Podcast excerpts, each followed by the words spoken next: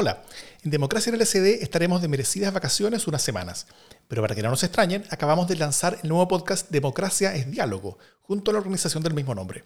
En esta primera temporada es una serie de 10 capítulos sobre cómo cambiará la forma de hacer política durante la construcción constitucional, tanto dentro como fuera de la convención, intentaremos ofrecer herramientas para que ese proceso sea lo más exitoso posible. Cada semana tendré una conversación sobre un aspecto de estos cambios, siempre con personas diferentes. Iremos dejando los primeros capítulos de este nuevo podcast aquí en nuestro canal los días miércoles mientras no estamos. Y si te gustan, asegúrate de seguir el podcast Democracia Diálogo, donde estos mismos capítulos se publican antes y donde se irán publicando todos durante el próximo par de meses. Esperamos lo disfrutes. La democracia no es solo discusión sobre contenidos, también es la forma. Es participar, disentir, llegar a acuerdos. Es aceptar el resultado cuando se gana, pero también cuando se pierde es entender que cuando se gana no se gana todo y cuando se pierde no se pierde todo. Esto es vital al elaborar nuestra primera constitución en democracia. En este espacio el tema no va a ser su contenido, va a ser la forma en que lo construimos. Mi nombre es Davor Mimisa y este es el podcast de Democracia es Diálogo. En nuestro primer programa, inaugural, vamos a hacer un breve repaso sobre la historia de la idea de tener una constitución en democracia. Hablar algo de las expectativas que existen en este proceso, de las sobredimensionadas, las irreales, las verosímiles y las que tal vez están siendo subvaloradas. Todo esto como excusa para comenzar la conversación sobre la importancia de las formas políticas del proceso que se nos viene, que será visto más en detalle en los capítulos siguientes. Para todo esto tenemos a los miembros de Democracias Diálogo, Javiera Parada y Cristóbal Velolio. Javiera es actriz y gestora cultural, fue dirigente política, pero también de las fundadoras y principales activistas de la campaña Marca tu voto, que desde el 2013 promovió el crear una nueva constitución para Chile, a través de una asamblea constituyente. Cristóbal es doctor en ciencia política y académico de la Universidad Adolfo Ibáñez, además de ser candidato a la Convención Constitucional como independiente en Cupo de Ciudadanos en el Distrito 11, es autor de Pinochet, Lagos y Nosotros, con el que, el 2015, intentó convencer a muchos, con poco éxito entonces, de la necesidad de tener una nueva constitución y proponiendo hacerla bajo una modalidad extraordinariamente parecida a la que finalmente llegamos a tener hoy. A Javier y Cristóbal les dijeron que fumaban opio, que eran chavistas, que no era la forma. No convencieron en su momento a grandes multitudes, pero hoy podemos decir que, a diferencia de muchos otros, sí lo vieron venir. Bienvenidos. ¿Cómo estás, Javiera, Cristóbal? Muy bien, estoy en esta tarde de verano, pero como con el trópico que está llegando a la ciudad de Santiago. Cristóbal, ¿qué tal? ¿Cómo estás?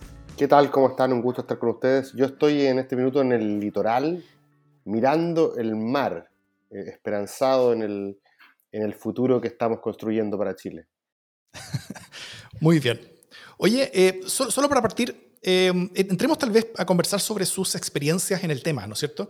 Eh, tal vez, Javiera, tú, tú, partiste desde antes, ¿no es cierto? Con, con, la campaña Marca tu voto.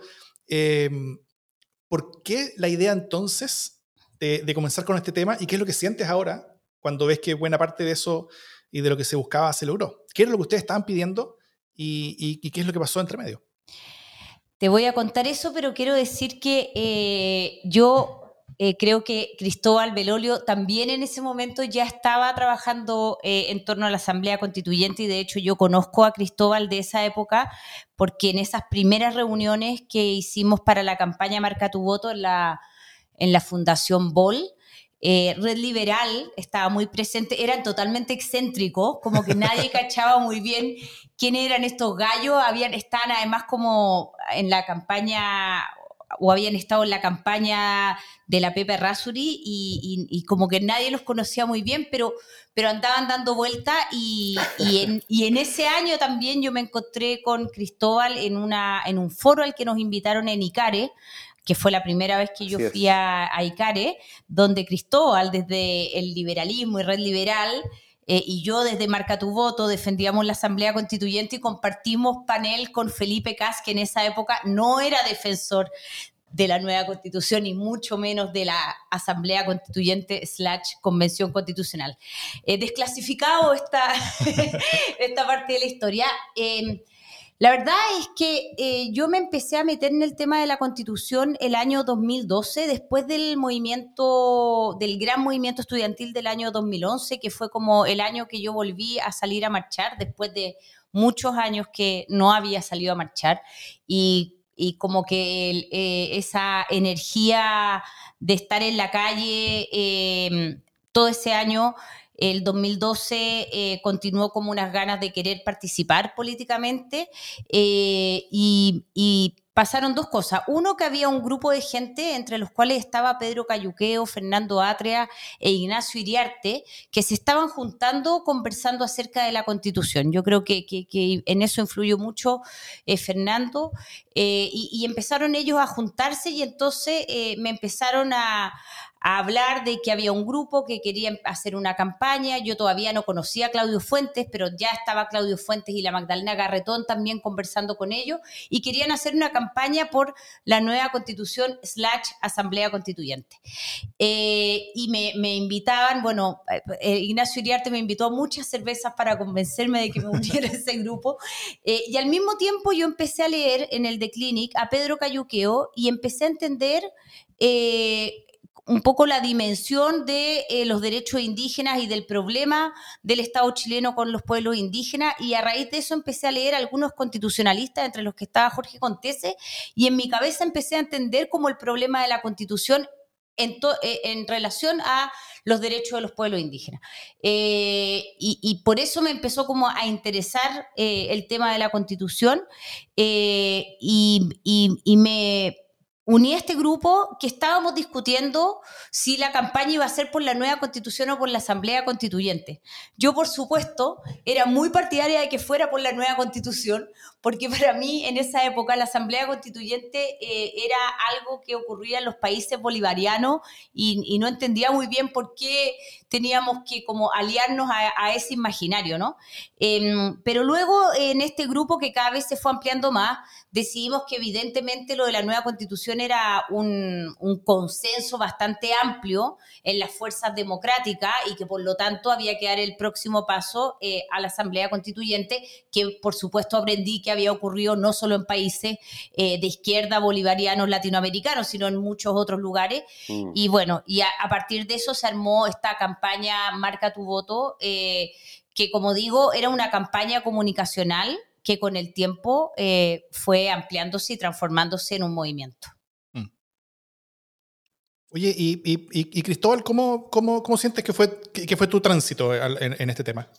Tan buenos los personajes que cita, que cita Javiera, porque con varios de ellos también me encontré yo en esa época, cuando, mm, cuando estuvimos en la pre-campaña de Providencia, que no alcanzó a ser realmente una, una campaña justamente porque la Pepe Rasuri fue la que, la que compitió ese 2012 eh, por la alcaldía de Providencia. Yo conocí a Ignacio Iriarte, a Magdalena Garretón eh, y ese grupo junto a otros y otras como, no sé, el Tito Codura, Angélica Marina, eh, después la Camina Cociña, la propia Javiera Parada.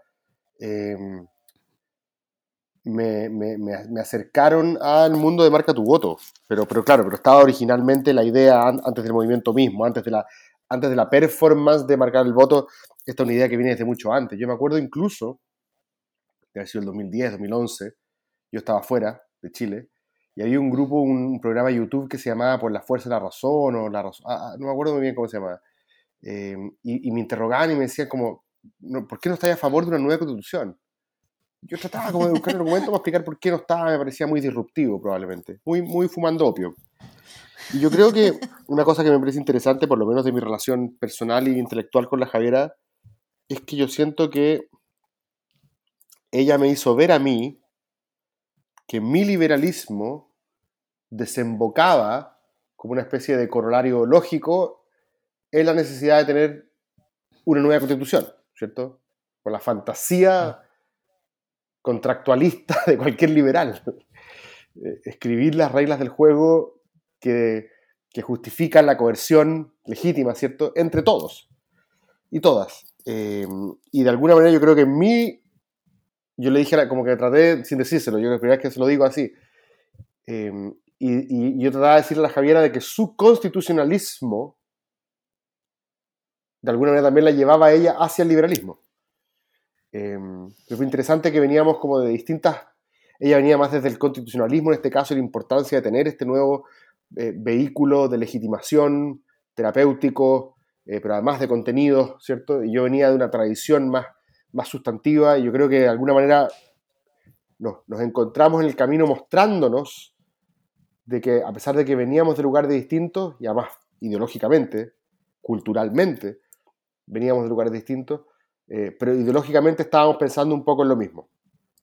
Y e-, ese tránsito ha sido para mí de mucho aprendizaje y tal como dices tú, Davor, el 2014, 15, 15,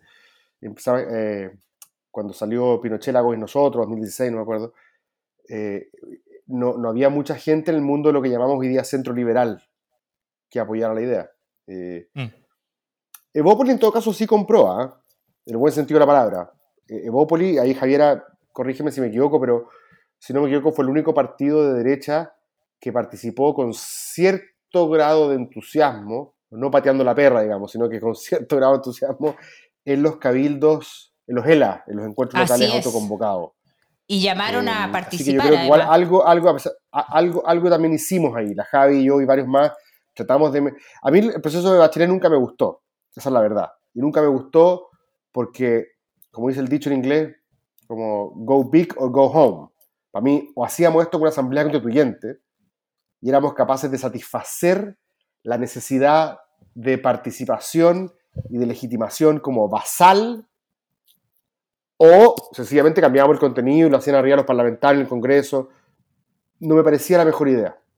Yo creo que de alguna manera esto tenía que tener esta, esta, mm, e, e, este, este, dramatismo primario, por así decirlo, eh, que es complejo porque, porque obviamente puede asustar a, un mundo liberal que se considera más gradualista, y está bien, pero creo que esto, lo que estamos haciendo ahora, haber, haber también encaminado institucionalmente el dramatismo del estallido, la dimensión más, eh, más desinhibida, eh, más, más, rebelde ¿cierto? del conflicto, haberla canalizado en esta fórmula liberal que es construyamos las reglas juntas, eh, me parece que por lo menos a nuestro mundo debiese, debiese darle buena espina, más allá de que podamos discutir si las condiciones son o no son exactamente las que nos habrían gustado en un comienzo, estaremos de acuerdo con la Javi de que si es que nos hubieran dicho más o menos que iba a ser así hace un tiempo atrás, habríamos dicho dónde firmo.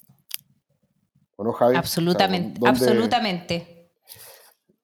Yo, yo incluso en, el libro que escribí Daur, el Pinochet, Agua y nosotros, eh, mi, mi, mi, mi idea de constituyente era mucho más elitista, porque no estaba esta especie como de impugnación a la oligarquía que hay hoy día en Chile. Mm. Este, yo me imaginaba una, asamblea constituyente como de puros profes de derecho constitucional, como de puros atria, de izquierda y de derecha. ¡Fome! Em, fome a cagar, pero era lo que, pero era lo que yo, porque faltaba la, otra tensión dramática, pues Javi, lo que, lo que finalmente el estallido social de alguna manera generó. Eh, pero bueno, hasta aquí lo dejo y sigamos. Oye, bueno, eh, así que para ustedes partió, yo creo que todo esto bastante antes que el resto de Chile, ¿no es cierto? Eh, hoy tenemos eh, un proceso constitucional ya, ya andando, un, momento constitucional eh, que, que, que, nace bastante de repente, o sea, el, el, el 17 de octubre del, 2019 nadie se le ocurría que estamos en un momento constitucional, como que todavía pensábamos que, mm. que, el, que el momento anterior se, había, se lo había llevado el viento, como que después del final del gobierno de Bachelet, como que todo el mundo hizo como que, como que, acá, no, como que acá no pasó nada. Eh, y después la, una nueva constitución se termina convirtiendo en una especie como de salida institucional por una crisis política e institucional bastante fuerte en Chile, ¿no es cierto? Eh, y como quedó esto, después de, ese dramático acuerdo de, de, la madrugada en el, en el Congreso Nacional, eh, quedó como plebiscito de entrada, elección democrática de convencionales, con paridad y cupos reservados para pueblos originarios, eh, y dentro de la convención partir con una hoja en blanco, acuerdos por dos tercios, y finalmente un plebiscito de salida con voto obligatorio. Em, cuando ven todo esto, eh, ¿qué, ¿qué, es lo que sienten con respecto al, al, a esa a la, a, la, idea personal que cada uno tenía sobre el proceso y sobre, y sobre las propias expectativas que ustedes tenían al respecto. O sea, están como sorprendidos de lo que pasó. Eh, ¿Qué es lo que, qué es lo que sienten con, con todo esto? Siento que, eh, que no todo el mundo, por ejemplo, está contento con la, con, con la combinación de hoja en blanco y acuerdo eh, por dos tercios. Hay, hay, algunos como, como Alaman que está en contra por algunas razones y no le gustan algunas de estas cosas. Otros como ciertos sectores de izquierda, por ejemplo, el, el, los acuerdos por dos tercios son, son, son, las cosas que a, ellos no les gustan. ¿Qué, ¿Qué sienten ustedes con respecto a cómo quedó esta configuración? Yo la verdad eh, que me, han, me ha tocado ir a hablar a algunos lugares las últimas semanas, eh, desde que ya empezaron las campañas y se inscribieron las listas. Em, creo que, que estamos en un momento muy, aunque no se vea, creo que estamos en un momento muy, muy virtuoso. O sea, yo la verdad es que el año 2013 eh, esto era una cuestión súper minoritaria. Eh, la verdad es que, como decía Cristóbal, eh, encontramos como una manera performática que era como tan vistosa y extravagante que logramos eh, vernos, pero, pero los partidos políticos no estaban muy interesados, los medios de comunicación hicieron todo lo posible para decir que esto era una idea que iba a llevar al país al caos todos los dirigentes políticos, salvo excepciones, eh, nos decían que para qué íbamos a hacer esto si el país no estaba en medio de una crisis. Eh, y cuando se desató el proceso constituyente de Bachelet, eh, era evidente que no iba a resultar, porque incluso en la nueva mayoría no había acuerdo. O sea, Burgos hizo todo lo posible para que no resultara. Marcelo Díaz tenía otra opinión.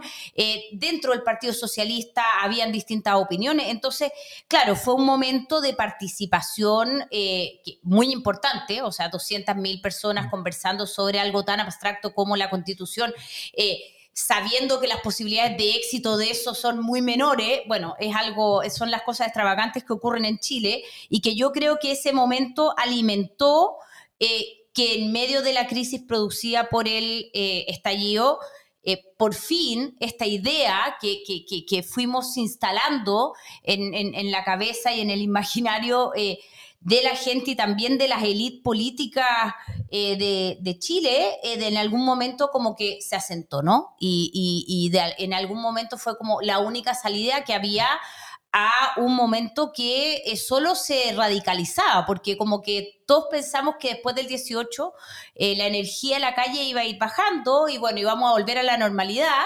pero seguía como eh, seguían las manifestaciones, seguía la violencia, seguían los saqueos eh, y, como que empezaron a pasar cosas con las platas en el país, ¿no? Como que uno empezaba a hablar con gente que te decían que estaban saliendo capitales, que la inversión extranjera se iba a ir.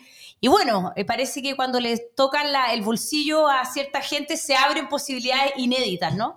Eh, entonces yo creo que estamos en, en un momento que, que, que, nos tenemos que, o sea, que hay que celebrarlo, más allá de que no sea perfecto, porque yo creo que no hay momentos políticos perfectos, pero tener eh, la posibilidad de estar eh, eligiendo constituyentes para una convención paritaria y con escaños reservados, eh, creo que, es, mm, por supuesto que no perfecto, pero muy bueno. Y a mí, eh, al contrario de lo que opina la mayoría de la gente de centro izquierda, creo que la diversidad que hay hoy día en la lista puede que no vaya a darnos un resultado electoral perfecto, pero creo que también se asemeja bastante a la diversidad que hoy día hay en la sociedad chilena. Mm.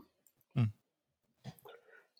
Sí, a mí me gustaría volver a la idea de de la expectativa, ¿cierto? De cuál, cuál, sería, cuál sería la métrica del éxito de, mm. este proceso y del trabajo de la convención.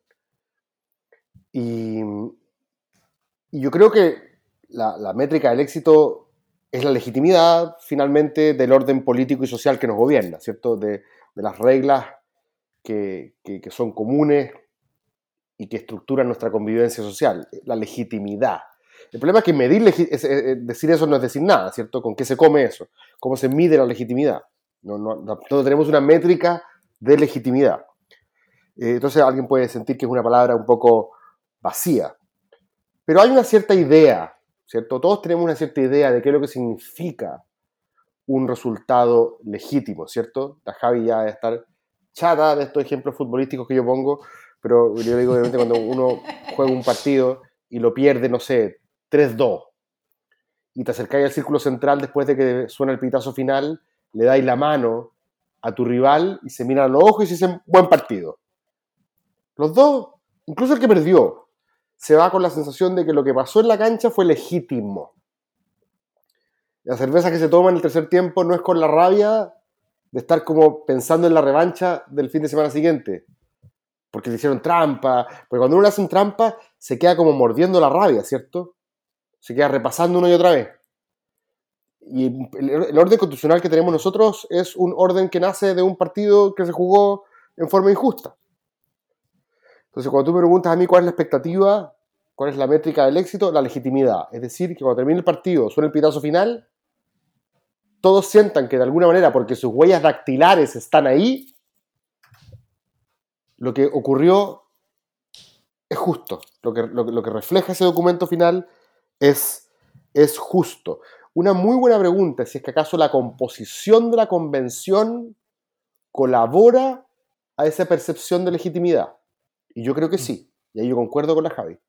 Eh, me parece que, porque me han preguntado mil veces, ¿te parece que es liberal que las mujeres tengan automáticamente, no sé, la mitad o que se reserven escaños? Porque en principio uno diría, bueno, ¿por qué no competimos todos? La clásica como teoría de que tienen que estar los mejores, los que la gente quiera y no... Pero me parece que más allá de los argumentos de la discriminación histórica o de la acción afirmativa que genera esto, el hecho de que vayamos a tener una constitución paritaria, o sea, una convención paritaria, con más encima una participación protagonista de los pueblos originarios, obviamente avanza en el resultado de que, de que sea legítimo. Más legítimo es si la gente siente que aquellos que históricamente han estado desplazados de la toma de decisiones en Chile participan del proceso. Más legítimo es el resultado. O sea, incluso desde el punto de vista estratégico, me parece que es, que es, que es, positivo. Em, incluso me acuerdo de ahora, que seguramente la Javi también lo habrá escuchado en su momento en los mil debates que tuvimos defendiendo la prueba, muchas veces en, con grupos de derecha más, más duros. A mí había algunos señores que me decían, es que me, no, quiero que la constitución me la escriban 155 eh, primera línea. Decía. Yo le respondía, ojalá hubiera dos primera línea en la convención. Mm. Ojalá tuviésemos diversidad que represente algo más que la élite a la que pertenecemos muchos de nosotros, pero que siempre desde la política, desde la economía, desde la cultura ha, ha gobernado los destinos de Chile. Ojalá tuviésemos eh, dos, tres primeras, o sea, ojalá, ojalá, y por eso creo yo, ah, y esto, eh, varios me, retaron por esto, la Javi testigo, de que me decían, pero ¿por qué queréis poner por el 10 o el 11? ¿Por qué no piensas en el 20, el 2, el no sé, otro donde sea más fácil? Yo decía, porque también creo que es hora de que esa misma élite política y económica entienda que no puede seguir mandando embajadores a todo Chile a representar la diversidad del territorio y su experiencia. Por eso me quedé en el 10 y el 11, porque ahí está la gente que conozco, ahí está la gente, los círculos culturales que, frecuento. No digo con esto que no entienda que mi trabajo que sería, si es que gano, eh, nacional, pero me parece importante que, que, esa como especie de apropiación electoral que hace lo que otrora era el Distrito 23, las tres comunas que usualmente hacían respecto, respecto al resto de Chile. Así que me parece que es muy importante que la diversidad en la composición colabore en el sentido de darle legitimidad al resultado. Sí, en relación a lo que dice Cristóbal, yo creo que es súper importante como revisar los procesos constituyentes que han pasado en las últimas décadas, ¿no?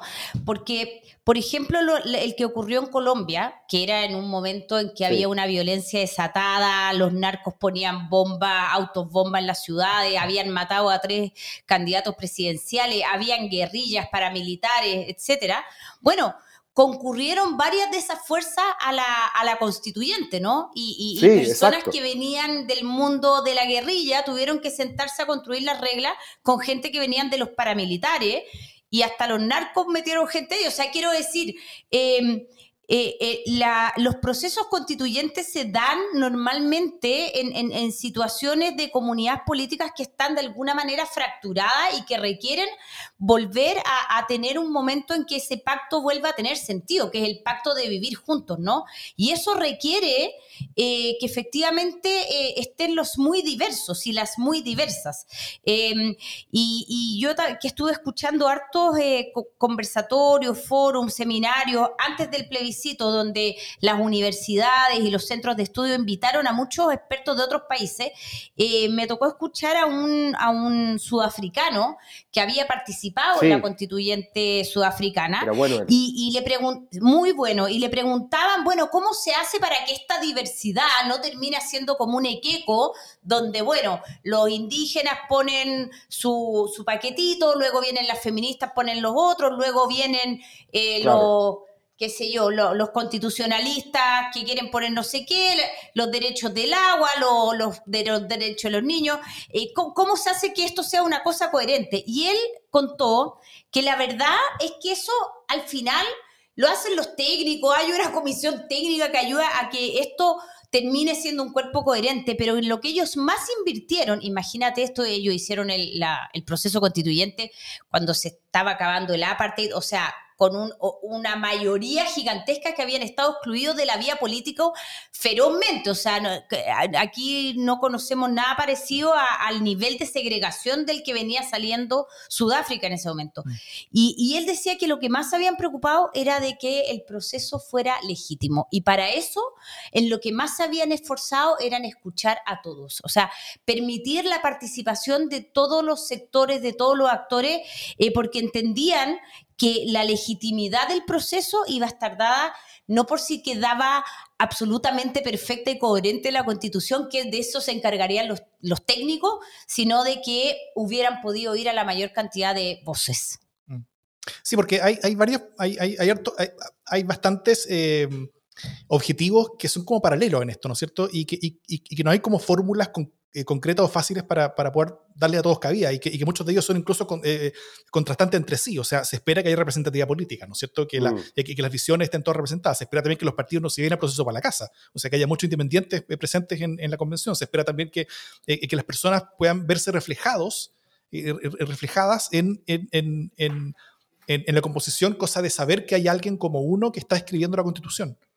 Exacto. Y, eso creo que es una sensación importante. También está eh, esta, esta, como sensación, sensación y expectativa de meritocracia de que haya al menos algunos expertos que estén ahí como ordenando la cosa y, y asegurándose que, que, la cosa funciona bien. O sea, se espera que haya personas con experiencia, se espera que haya personas jóvenes, se espera que haya muchas mujeres, se espera... Eh, como que hay, hay, hay, hay todas unas gran sartas expectativas que, que, que, son bastante difíciles de... de eh, pero, pero, pero lo que yo creo y siento es que la al menos el resultado de las candidaturas que están quedando para la convención, este, estamos eh, eh, grabando esto algunos meses antes de la elección de, abril, em, eh, al menos todo esto está más o menos bien representado, ¿no es cierto? O sea, como que, como que hay todo, o sea, hay relativa representación política, hay muchos independientes, la mayoría son independientes, em, hay, hay, personas realmente de todos los aspectos de, de, la sociedad como reflejadas, hay bastantes expertos, em, y, y por supuesto está la paridad, están los cupos reservados, eh, y, y esto, esto, todo va a depender después, por supuesto, del resultado de la elección y de, y de, y de, y de, cómo nosotros mismos como, como ciudadanos somos, somos, somos los, que, los que a partir de estas candidaturas decidimos quiénes son los, los, los que finalmente van a, van a componer este cuerpo. Pero, eh, pero ustedes están optimistas sobre, sobre cómo está hasta ahora este, este, este cuento. Eh, o, sea, o sea, estaríamos avanzando hacia esa legitimidad a partir de la composición? Yo estoy optimista porque creo que haber llegado hasta, hasta aquí ya es, un, es una gran cosa, ¿no? O sea, creo que, que, todo el proceso que ha derivado en, este momento institucional constituyente, creo que ya eh, es un gran avance. Ahora, yo creo que eh, si bien es súper importante eh, quiénes van a terminar siendo los representantes, por supuesto que es súper importante eso, pero creo que también hay que ponerle atención para bajarle un poco la expectativa que esos 155 sean exactamente la representación de la diversidad geográfica, de etnias, sociales, económicas, políticas, eh, etcétera, Creo que también hay que meterle em, energía a pensar cuáles van a ser los mecanismos de participación de los que no vamos a estar allá adentro, ¿no? De la, de la sociedad. Eh, porque vamos a ir a votar el 11 de abril, pero yo creo que también habemos muchas y muchos que vamos a igual querer opinar durante los nueve meses o doce meses que va a durar la convención y es de esperar que los constituyentes, Cristóbal, te lo digo a ti porque espero que estés ahí, eh, eh, le pongan atención a que el reglamento contemple ciertos mecanismos de participación durante el proceso, eh, porque eso creo que va a ayudar a bajar también la, tensión eh, de, sobre los 155, o sea, los 155 van a estar ahí eh, decidiendo, construyendo los acuerdos que, sean, que van a quedar plasmados en la Constitución, pero creo que es muy importante que también las organizaciones sociales y los ciudadanos puedan participar durante la, la convención. Cristóbal. Sí, yo estoy completamente de acuerdo. Creo que hay mm, una expectativa de participación. Básicamente que estos tipos no se lleven la pelota para la casa, mm. que no se transformen en otra cocina, ¿cierto? Eh, y, me parece mm, razonable, eh, imperativo, de hecho, no solo razonable, imperativo, que se generen esas disposiciones, instancias de participación y transparencia, ¿cierto? Y va a haber, me imagino, también otra dimensión, que es la que uno usualmente no, conversa, ¿cierto? Eh, pero que va a tener que ver con la deliberación y la negociación y el compromiso eh, y la lógica de alcanzar acuerdos. Eh, me parece que la, la, geometría de los dos tercios va a exigir un tipo de plasticidad política que va a ser un poco eh, cada vez que alguien piensa en los dos tercios, no sé si a usted le ha pasado, pero yo siempre que escucho hablar de los dos tercios, sobre todo desde la izquierda, por ejemplo, escucho hablar a Camila Vallejo de, la importancia de asegurar dos tercios para que la derecha no tenga poder de veto. ¿Cierto? Siempre mira como en esa... Porque es cierto, si hoy día elegimos constituyentes, a pesar de que a la derecha le iría bien, que además está concentrando todo su poder de fuego en una sola lista, probablemente no alcance la mayoría, ¿cierto? Probablemente alcance el 40, 40 tanto por ciento. Y todos, si la izquierda se unen todo hasta el centro, sería más del 50. Pero es absurdo verlo solamente como que las propuestas se van a forjar en la izquierda y la derecha siempre va a ser un problema para ello. Muchas otras propuestas como, no sé, la autonomía del Banco Central, por ejemplo, se van a formar desde la derecha hasta donde más lleguen en el concurso de la izquierda, o sea, hasta, hasta, más, hasta donde más voluntades puedan encontrar pasado el centro hacia la izquierda. Así que creo que la geometría de los dos tercios todavía no está, no está enteramente claro cómo, cómo va a funcionar, pero de alguna manera va a requerir cierta destreza en la capacidad de negociar, comprometer, no sé, estoy, pensando en voz alta, esto no es una propuesta, pero no sé, puede que haya un mundo de derecha que diga, ok, entendemos que los derechos de agua a estas alturas no pueden quedar de la manera como están en la actual constitución, más allá de que se reconoce que es un bien nacional de, uso público, su, privatización eh, de alguna manera con, otra legislación finalmente hace que nosotros tengamos que cambiar la mirada respecto de eso, pero, no sé, pues, asegúrenme la autonomía del Banco Central.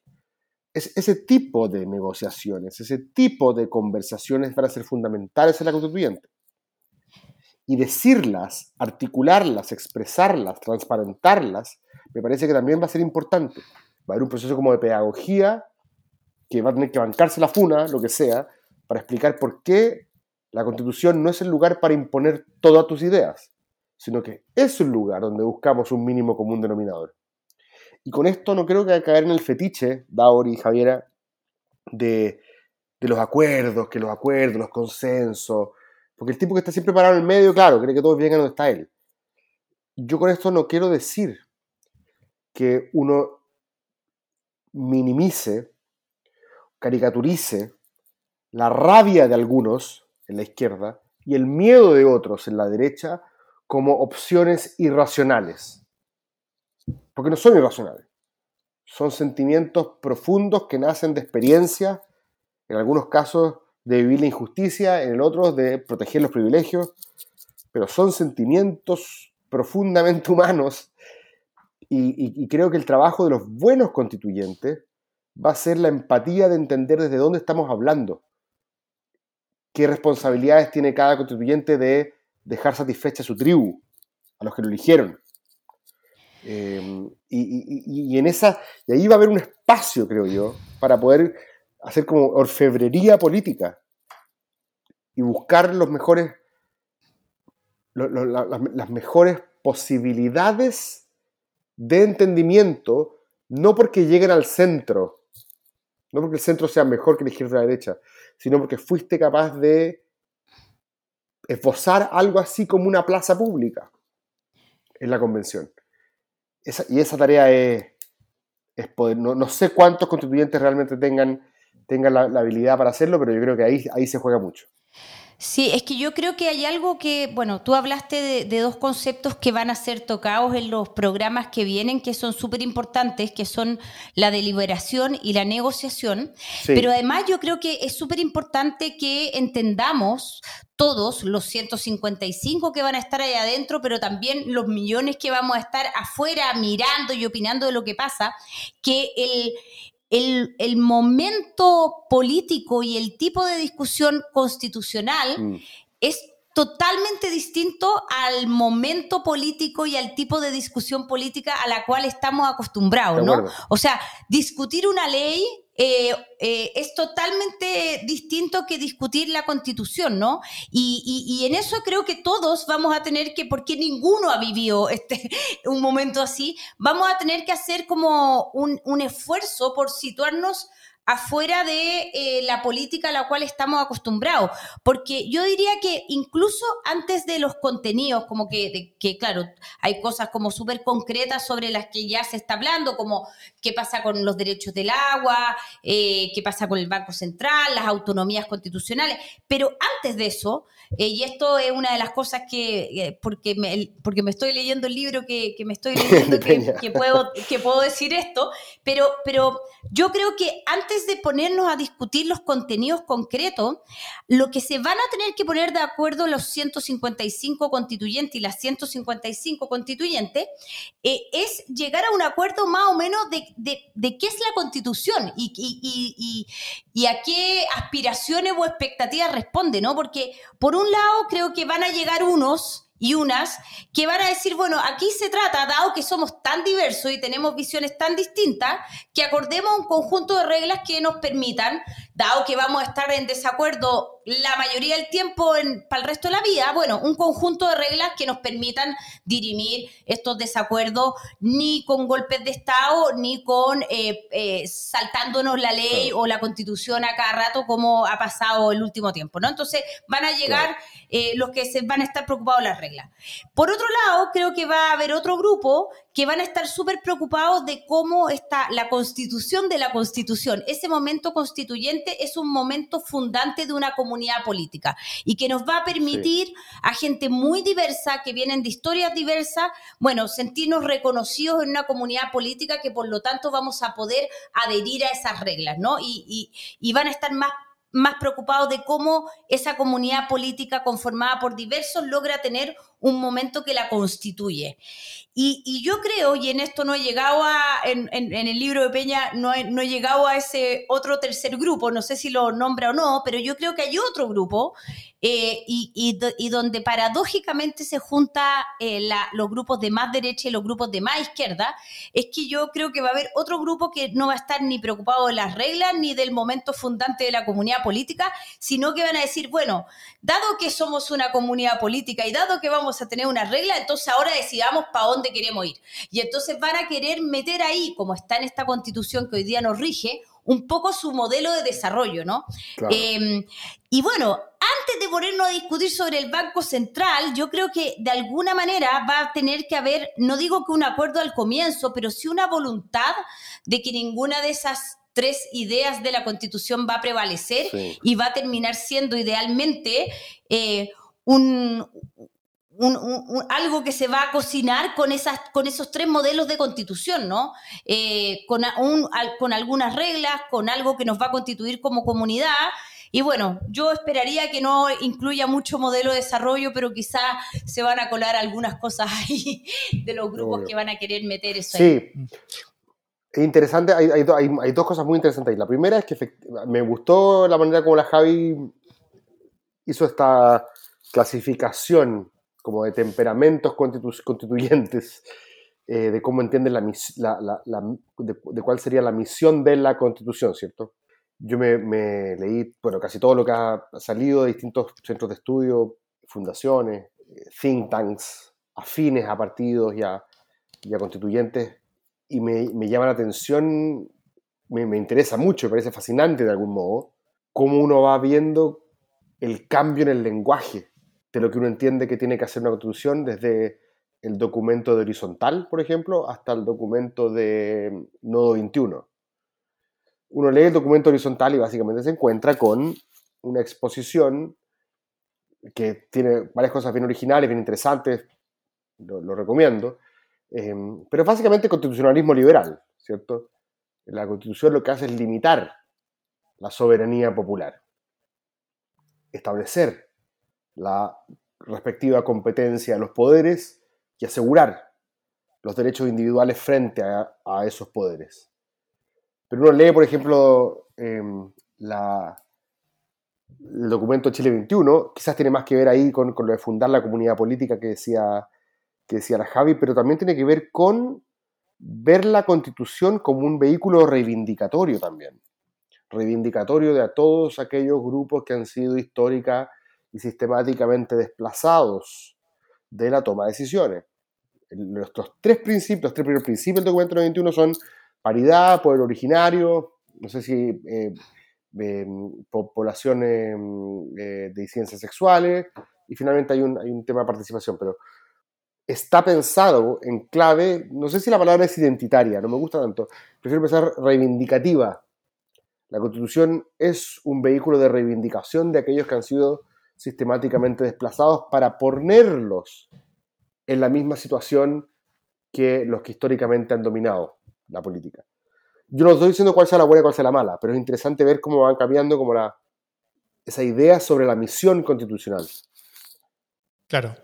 Em, bueno, hay, hay, hay em, expectativas en, en, muchas dimensiones sobre, sobre qué es lo que va a pasar al, en, todo este proceso, ¿no es cierto? Hay algunos de que tienen la expectativa de que la Constitución haga un nuevo comienzo, una institución republicana, como, como partir de cero, una, una, una, una, cosa como refundacional. Eh, otros de que la Constitución cambie lo mínimo posible para, que las cosas eh, se mantengan más o menos como están ahora. Hay expectativa de que la vida eh, cambien, tal vez no un día para otro, pero relativamente rápido, después de tener una nueva Constitución, ¿no es cierto? Esta, este, esta, esta, esta idea de que, de que con, con derechos definidos de otra manera, las cosas se reordenan y, llegamos más cerca como de, como de como un país mucho mejor. Eh, por ejemplo, generando cambios en política pública como en salud, pensiones, educación, ah, el, mismo agua. Eh, algunos que esperan una constitución muy grande, llena, llena de contenidos, otros que esperan una constitución mínima, donde mm. dejando la mayoría de las cosas en, la cancha de la ley, como en la cancha posterior de la ley. Eh, pero, pero todo lo anterior depende mucho de, las características propias del proceso, ¿no es cierto? O sea, no solamente de quienes finalmente vayan a ser elegidos, qué colores políticos representen o qué intereses representen quienes estén ahí, sino también el, el, el, el hecho de que se parta en hoja en blanco y con acuerdos de dos tercios. Eso, eso lleva y, y, configura la cancha a una forma de discusión. Eh, sí. Por ejemplo, la, la, eh, eh, hablamos recién de cómo esa, esa forma de discusión iba a ser fundamentalmente distinta a cómo se escriben las leyes eh, ¿en, ¿en, qué dimensiones, por ejemplo, ustedes ven que eso sería distinto? O sea, eh, eh, ¿cómo sería como fundamentalmente distinta esta discusión en, términos prácticos tal vez de cómo se, se, se, escriben hoy día las leyes en el Congreso? Sí, yo creo que es interesante, Javi, que tú mismo lo dijiste antes, que es que de alguna manera lo que permite los dos tercios más allá de lo obvio, que es cierto buscar grandes consensos, grandes acuerdos, es que se subentiende que todas las otras cuestiones que no están en la Constitución no es que no sean importantes, es que se someten a la regla de las mayorías de una democracia ordinaria, ¿cierto?, en, el legislativo. lo, que a, mucha gente le cuesta de repente entender cuando hablamos de los dos tercios es que estamos hablando no de aquellos temas en los cuales tienes que ganar, vuelvo sobre al fútbol, con un gol de rodilla en el minuto 93, sino que son aquellos temas en los cuales tenemos que ganar cinco, o sea, tiene que haber tanta agua en la piscina, por usar otra expresión, otra analogía, tiene que haber mucha agua en la piscina para que algo quede en la, constituyente, en la constitución. Eh, y no es malo que sea así. O sea, las constituciones, y ahí vuelvo a, a Peña, que lo está leyendo ahora la Javi, en, pero en su último texto, en, la, cuestión constitucional, la discusión constitucional, no me acuerdo cómo se llama, él justamente señala una cuestión que es una obviedad, pero a veces se nos olvida. las constituciones son supramayoritarias o no son constituciones. Claro, absolutamente. O sea, y sería raro, esto una vez me lo dijo Fernando Atra también en, la última vez que estuvimos juntos, me decía, claro, que, él pensaba que sería raro que si la constitución, que si la constituyente exige dos tercios para alcanzar acuerdos y que algo quede en la constitución, sería raro que exigiera menos de dos tercios para su reforma. Y eso a mí no me parece mal. Y, terminémonos con todos los cuatro séptimos, tres quintos. Chao, listo, sencillo. O, son, dos tercios para cambiar la constitución o todo el resto es cancha. Todo el resto. Claro. Entonces, que algo no quede en la constitución, porque todos han jugado, te cachado Javier, un poco en el cuco de esto, la, izquierda dice que si no alcanzamos dos tercios porque la derecha nos veta, cagamos. No, no cagado, viejo. Sigan, puta, será materia de ley, ¿cachai? Y la derecha dice, no, es que, chucha, ahora me acabo de dar cuenta que en verdad si no consigo meterlo adentro, con un 50 más 1, estos tipos me van a pasar gato por liebre.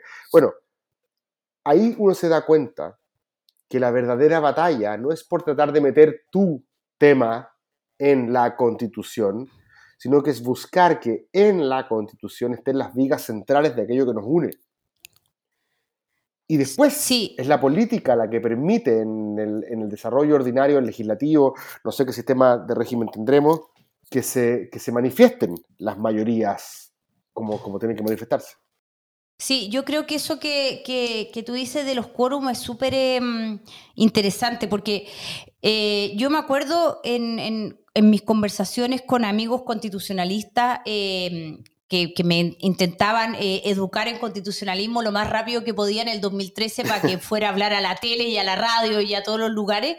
Em, que en el fondo eh, el, problema de los quórum que hoy día tenemos no es eh, el, número o, cómo están conformados, sino que eh, fueron fijados en un momento no democrático, ¿no? Entonces, hoy día lo que, lo, que está afecto a dos tercios o cuatro séptimos o tres quintos no es la decisión soberana del pueblo sobre cuáles cuestiones tienen que estar bajo quórum supramayoritario, sino que fue una decisión de un grupo que por la fuerza impuso eso, ¿no? Pero evidentemente, como dice Fernando Atria, las constituciones eh, son eh, contramayoritarias y por eso es como la ley madre a la cual eh, luego las leyes están, tienen que, ser coherentes con ella, ¿no? Pero, pero creo que es súper importante entender que, en el fondo la constitución nos da un paraguas que nos da seguridad a todos y, para mí el ejemplo más grande de esto es Estados Unidos, o sea, cuando vimos hace una semana el asalto al Capitolio y luego volvieron a sesionar, bueno, todo el mundo apelaba a la Constitución y días antes que ocurriera eso, cuando se difundió una carta de militares que decían que en el fondo defendiendo eh, eh, lo que había ocurrido en las elecciones, también apelaban a la constitución. O sea, en Estados Unidos todo el mundo apela a la constitución. Si tú eres censurado, la gente apela a la constitución. Eh, y a mí me han contado, yo no, no, he estado allá y conozco menos, pero que en Sudáfrica, después del proceso constituyente, pasó un poco eso, ¿no? Que uno va a los guetos en Soweto eh, y, y, la gente te habla de la constitución y también vas a los barrios donde sigue viviendo la élite blanca, porque, porque eh, también hay que decirlo, las cosas no cambian simplemente porque están escritas en una constitución, hay cuestiones culturales, económicas, de, de, muchos eh, aspectos que, que, que, hace base, o sea, no es suficiente cambiar la constitución para que aquellas cosas cambien, pero sin embargo, aunque hay cierta estructura de discriminación, no podría decir en, en, Sudáfrica todavía, eh, los diversos se sienten no solo interpretados por la constitución, sino muy orgullosos de que esa constitución fue hecha en un momento en que decidieron eh, personas y grupos que habían estado ni siquiera desunidos, sino enfrentados o subyugados al otro construir juntos este conjunto de reglas, ¿no? Eh, y creo que eso es una de las virtudes de lo que vamos a vivir para adelante. Eh, yo me ha tocado ir a muchos, muchos foros con gente que defendía el, rechazo incluso, eh, y creo que he, tenido la suerte de eh, haber estado en todos esos debates porque a mí lo que me ha pasado desde el 2013 hasta ahora es que no ha habido absolutamente ningún foro en el que yo no haya encontrado un punto de acuerdo con las personas que tenía en la mesa con la que tenía que Mm. discutir. Siempre me he levantado de, de esos foros sabiendo que había un punto al menos en el cual estábamos de acuerdo. Y creo que, que esa es una característica eh, distinta a la política legislativa cotidiana del Congreso, ¿no? O sea, aquí hay ciertas cuestiones Sí. sobre las que estamos de acuerdo y quizás eh, eh, este momento va a exigir también que se inventen nuevos términos, ¿no? Porque quizás para destrabar la discusión que va a haber eh, fetichista sobre si, el, si vamos a seguir viviendo eh, en un estado subsidiario o vamos a vivir en un estado social de derecho, bueno, quizás va a haber un momento en que esa discusión va a llegar a un, a un lugar donde no pueda seguir avanzando y quizás Chile le regale nuevamente a la ciencia política un término con el que se destrabe esa situación y en el que, eh, que pueda abarcar el acuerdo que en ese momento se habrá construido sobre lo que tiene que hacer el Estado. Em, entonces, em, creo que va a requerir eh, un tipo de flexibilidad que no es una flexibilidad por Mm. entregar, sino por una flexibilidad de crear. ¿No? Que es distinto entregar a crear. Y creo Sí. que, que eso es lo interesante del momento que vamos a comenzar a vivir. Mm. Oye, quería hacer un punto más dado respecto a un- de, de un tema que, o sea, de una, de una sensación, de una emoción, no sé cómo se llamará, que, que dejó Javiera dando bote ahí permanentemente, eh, que es esta idea del, del patriotismo constitucional, ¿cierto? Y ella decía que los gringos recurren, invocan, invocan ese término religioso, invocan a la constitución, ¿cierto? Para decir, hey, lo que estoy haciendo está bien o lo que tú estás haciendo está mal. Los, contaba el caso de Sudáfrica. Eh, yo, cu- cuando uno habla de la, de la legitimidad, es una manera, ¿cierto?, de dibujar la métrica del éxito.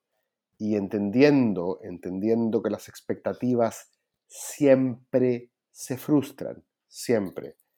Como nos enseñaba una cierta escuela de liderazgo, eh,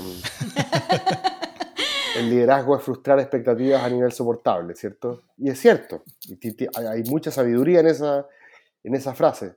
Eh, siempre se van a desilusionar y frustrar expectativas eh, de gente que efectivamente, como decía la, la Javi, quizás cree que su vida va a cambiar radicalmente eh, con una nueva constitución.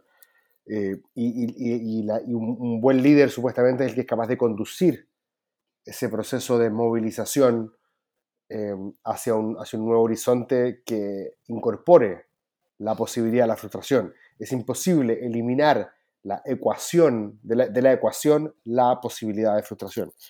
Em, pero, pero me parecía interesante volver a esta idea como de patriotismo constitucional, porque ha sido bien, ha sido bien polémica también en la literatura, porque estaba asociada originalmente la, la idea de patriotismo, ¿cierto? a una nación que tiene ciertas virtudes que no tienen las otras, o algo así, ¿cierto?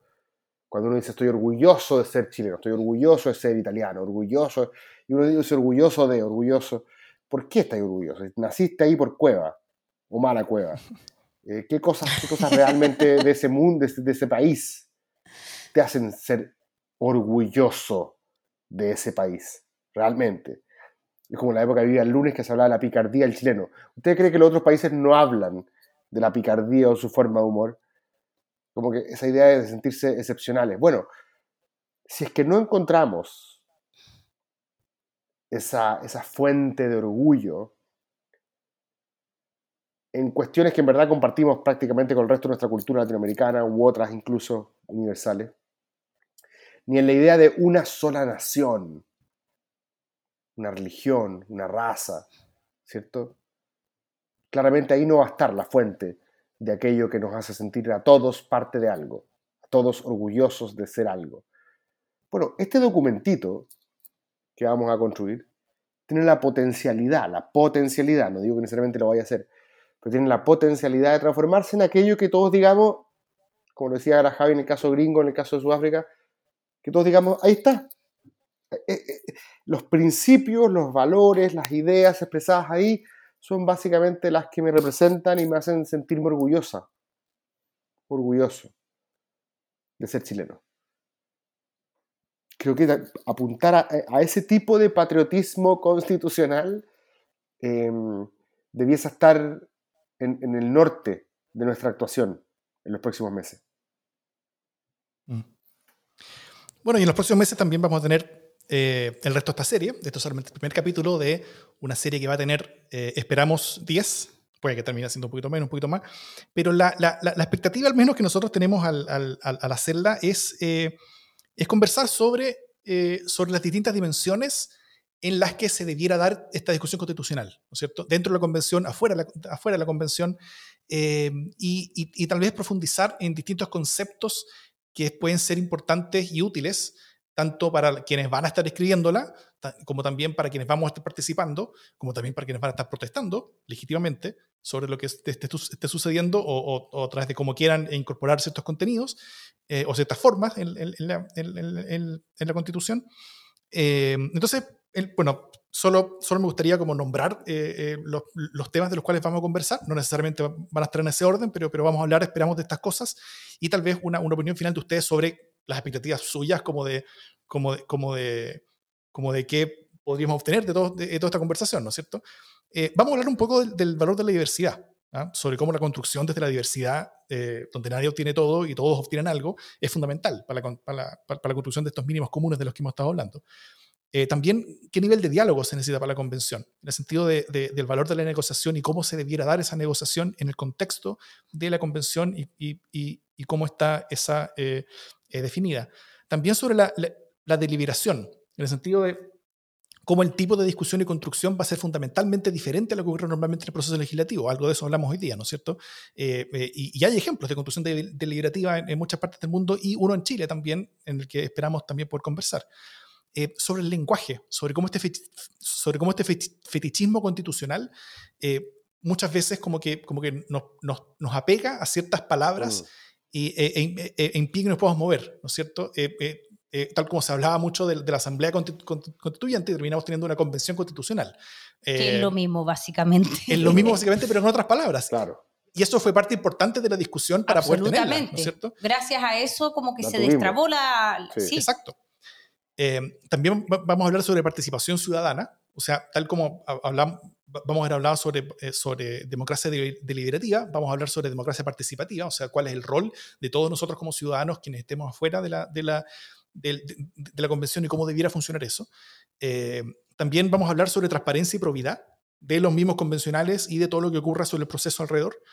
Eh, sobre la necesidad de coordinación y armonización de, de, los contenidos y conversaciones, cosa que lo que salga no sea una una sarta como de, como, de cosas desconectadas entre sí, sino un cuerpo orgánico, coherente, coherente entre sí, eh, eh, autocontenido, que sea, que sea potente como, como conjunto, ¿no es cierto? Donde, donde el, el, conjunto sea mucho, mucho más que la, eh, que la, que, el, que, que, que, que la suma de sus partes. Eh, o, o, o, también con otra referencia, como le gusta a Cristóbal, eh, que el álbum sea mejor que las canciones, ¿no es cierto? Eh, y finalmente, sobre el reglamento. O sea, cerrar hablando sobre como todas estas cosas anteriores, van a, haber, van a habernos dado un, un, un, un cierto número como de, de, de, de ideas para poder, eh, para poder tener un, reglamento que las haga posible, porque el reglamento finalmente no tiene que ver con los contenidos de la, de la convención, sino que tiene que ver con las formas de la convención. Con las ¿cierto? reglas para claro. hacer las reglas. Exacto. Eh, eso, esa, es, eso es, es, lo que tenemos hacia ah, adelante. Bueno. ¿Cómo lo ven ustedes? Bueno, Davos logró hacer su decálogo de las, sí. de las formas. eh, no, yo, yo creo que, que es muy importante eh, poner eh, en, en, en, valor las formas. Eh, porque creo que, que, en el fondo la, la legitimidad de los contenidos de la Constitución va a estar dada porque haya sido una construcción colectiva de una sociedad que es una sociedad diversa, que es una sociedad que tiene otras aspiraciones de las que tenía hace 20 años, hace 40 años. Y creo que lo más, para mí, en lo personal, enriquecedor de este largo proceso que hoy día eh, ya eh, eh, ha tomado su curso institucional, ha sido conversar con gente muy diversa y, aprender cómo ejercitar el diálogo. Y algo que, que, se lo he escuchado a personas como Miriam Enrique, Agustín Esquella, que es entrar a esta conversación con la disposición a ser persuadidos. O sea, yo creo que todos tenemos más o menos una idea de lo que queremos de este proceso, pero creo que es súper importante que eh, lleguemos con la disposición a escuchar, las ideas de los otros, las razones de los otros y, a estar dispuestos también a enamorarnos de las ideas de los otros. Eh, y creo que, si como generación política logramos eso, eh, habremos sido capaces de homenajear a las, a las generaciones que nos precedieron y dejarles un muy buen legado a las generaciones que vendrán. Qué lindo, Javiera me, hay un capítulo del, del libro, este, El Vinocherago y nosotros, uno de los ensayos que se llama Las formas, el fondo, que un poco lo que hemos hablado de alguna manera hoy día, ¿cierto? La importancia de que la manera como lo hacemos, de alguna manera determina la legitimidad del, del resultado, más allá que la capacidad de imponer un contenido u otro. Yo creo que Democracia Diálogo se ha transformado un poco en un portavoz de esa sensibilidad, que no es la única, pero es una sensibilidad que estamos como aportando a, este debate. Me ha gustado mucho ver que, esta agua en la piscina se sigue juntando. El resultado del plebiscito de octubre claramente es un espaldarazo, es una muy buena puerta de entrada. Hubiera sido más baja la participación o menor la diferencia, habría como posibilidad de poner bemoles y pie de página pero con ese nivel de participación, con esa diferencia, no hay ni bemoles ni pie de página que caigan. Eh, y que mucha gente que haya querido ser candidata o candidato me parece buenísimo. Me parece que eh, ha sido torpe, patético de hecho, como que el intento de boicotear candidaturas en redes sociales, como, y este que se cree, y, hay, y a quién más le falta por ser candidato por el 10. Oye, estupendo que mucha gente sienta que puede que, que, que este, eh, eh, este, trauma como de Don Francisco, que llegaba alguien al programa, al, igualito A, y se te acercaba Francisco y te decía, ¿y usted quién le dijo que viniera? Obvio que si todos piensan, puta la, ¿quién me dijo que viniera? No, me voy para casa mejor. No, todos tienen que creerse un poco el cuento, y me parece estupendo que estamos en un momento, y la Javi estar de acuerdo conmigo en esto, en que es lo más maravilloso es que hay mucha gente que se está creyendo el cuento. Mucha gente que dice, sí, yo, puedo articular una mirada de gente más o menos que piensa, va, va, va. Y, eso, y, eso, y eso me parece que es, em, es, es loable. No estoy seguro de que muchos de nosotros, sobre todo en redes sociales estoy pensando ahora, dadas las condiciones en las cuales se va a desarrollar la campaña y la convención, no estoy enteramente convencido de que se entienda mucho la magnitud de lo que estamos enfrentando. Va a ser difícil, súper difícil, abandonar la práctica habitual de las redes sociales, que básicamente consiste en hablar mal de alguien, en vez de discutir ideas, eh, discutir la, profundidad de, o, el margen de innovación institucional que vamos a tener, que ahí, se juega en verdad esto.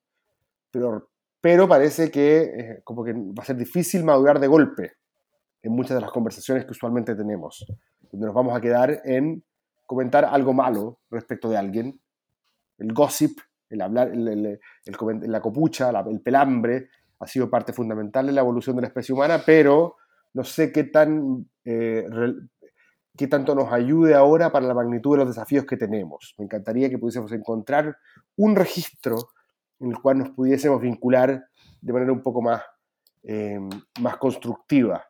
Y, en ese sentido soy escéptico, pero sería estupendo que lo tuviéramos. Y con esa nota eh, me despido. Esa es mi beca Cristóbal, gracias. bueno, eh, muchas gracias Javi, Cristóbal, por haber estado hoy día con nosotros. Esperamos que escuchen atentamente los programas que se vienen y ojalá poder entregar algo que sea útil a las personas, algo que, que, sea, que sea no solamente como algo informativo, sino, sino ojalá, en, el mejor caso, una herramienta, tanto para las personas que van a escribir la constitución, como, como, tal vez a Cristóbal, pero, pero, pero sobre todo para, para quienes vamos a ser eh, tanto espectadores como partícipes en las otras instancias, ¿no es cierto? Por fuera, por el lado, por arriba, por debajo, eh, intentando de alguna manera eh, aportar, pero aportar de de las maneras más efectivas posibles para que el resultado sea el mejor posible.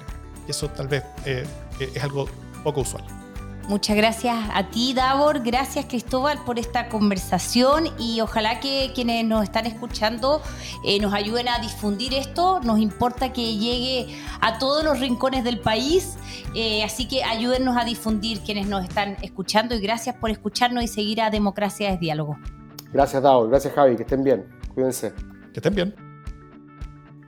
Este es el podcast de Democracia es Diálogo colectivo nacido tras el 18 de octubre del 2019 con más de 4.000 firmantes que llamamos al diálogo democrático en medio de la crisis institucional y política. Después de hacer cabildos y una campaña por el apruebo, hoy nos abocamos a apoyar la construcción constitucional, promoviendo los valores de la cultura democrática como forma de hacer política. Esta iniciativa es producida en conjunto con el podcast Democracia en LSD. Asegúrate de seguir a Democracia Diálogo en cualquier plataforma donde escuches tus podcasts Puedes contactarte con nosotros en Instagram o en Twitter.